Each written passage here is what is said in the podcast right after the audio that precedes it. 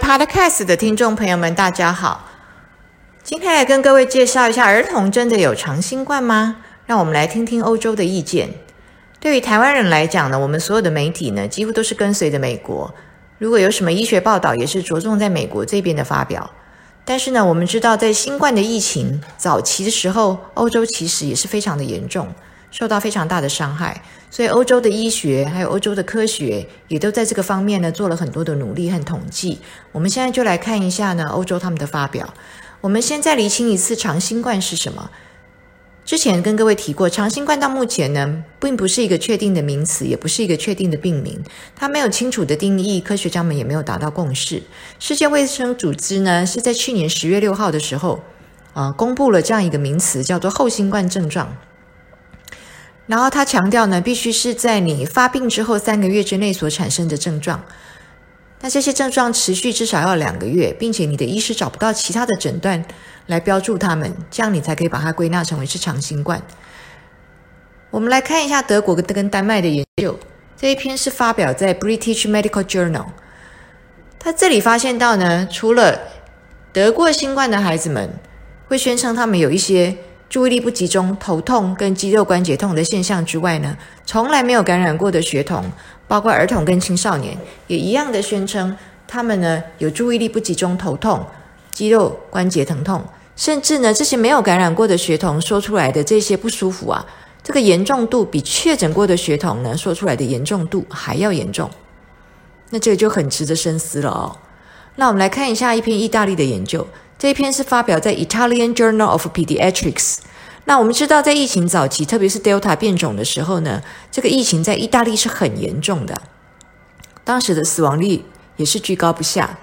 那在这篇研究里面，他强调儿童是有长新冠的，它分成了没有住院过的确诊病患，还有住院过的确诊病患，哦，都是血统。那他讲说。没有住院过，当然就是症状比较轻嘛。他们发展出长新冠的比例呢，是疲劳的大概有七趴。那么发展出一些神经症状啊，焦虑、忧郁、头痛、注意力不集中、健忘这些呢，是六点八趴。那发展出呼吸症状的话是六趴。那有住院过的，当然就是病情比较严重，所以这些学童住院过嘛。他们发展出心理障碍的这个长新冠的症状呢，可以高达到三十六点七帕。那心脏不舒服的有二十三点三帕，呼吸不舒服的、呼吸障碍的有十八点三帕。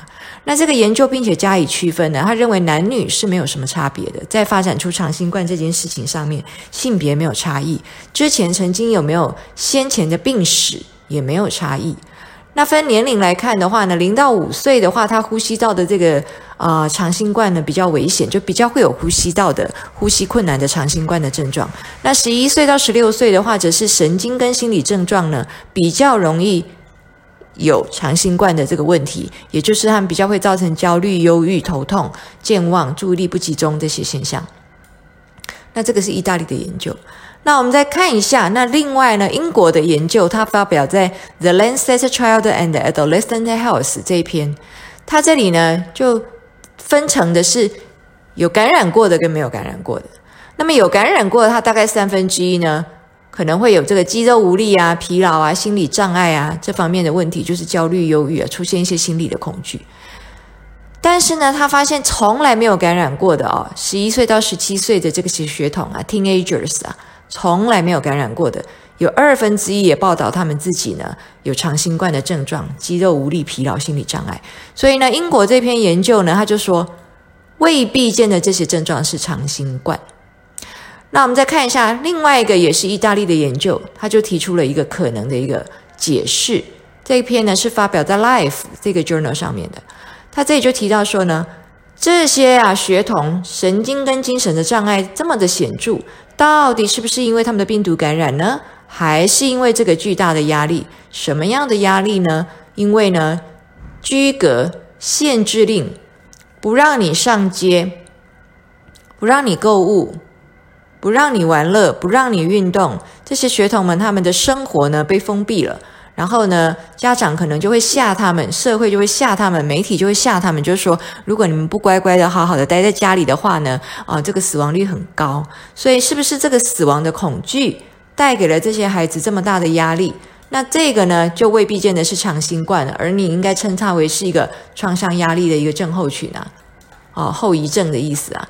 因为呢，他们出现了这么多的心理上的不舒服啊，全身的疲劳啊，肌肉无力啊，还是说因为他们被居隔了在家里，他们这个孩童的运动量不够之后，造成他们的肌肉无力呢？这个都是值得科学家在更加深思的啊。那这个的话呢，就是今天跟各位介绍到的，在我们不断的讨论长新冠这个名词的时候，我们去考虑。必须要再更加仔细的去区分，更加仔细的去追踪，花的时间要再久一点，并且确实就是要像欧洲所做的研究一样，有分成有感染的跟没有感染的。发现呢，有感染的有这些症状，原来啊没有感染的有这些症状。好，今天跟各位介绍这里子，下次会跟各位继续的介绍有关于长新冠。